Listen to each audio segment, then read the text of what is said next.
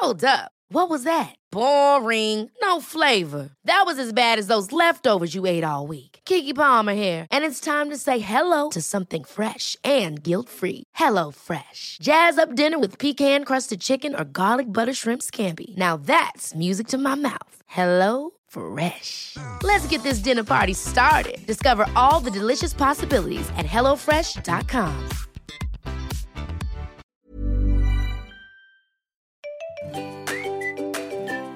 Parce que la vie des jeunes familles est tout sauf un long fleuve tranquille, Magique Maman, le magazine et le site internet de la parentalité décomplexée, vous a concocté une bulle d'humour avec sa chroniqueuse préférée, Marie Perarnaud.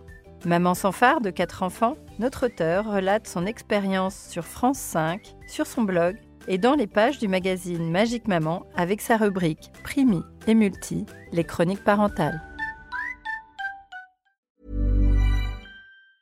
Mom deserves the best, and there's no better place to shop for Mother's Day than Whole Foods Market. They're your destination for unbeatable savings, from premium gifts to show-stopping flowers and irresistible desserts. Start by saving 33% with Prime on all body care and candles. Then get a 15-stem bunch of tulips for just $9.99 each with Prime. Round out Mom's menu with festive rosé, irresistible berry chantilly cake, and more special treats. Come celebrate Mother's Day at Whole Foods Market.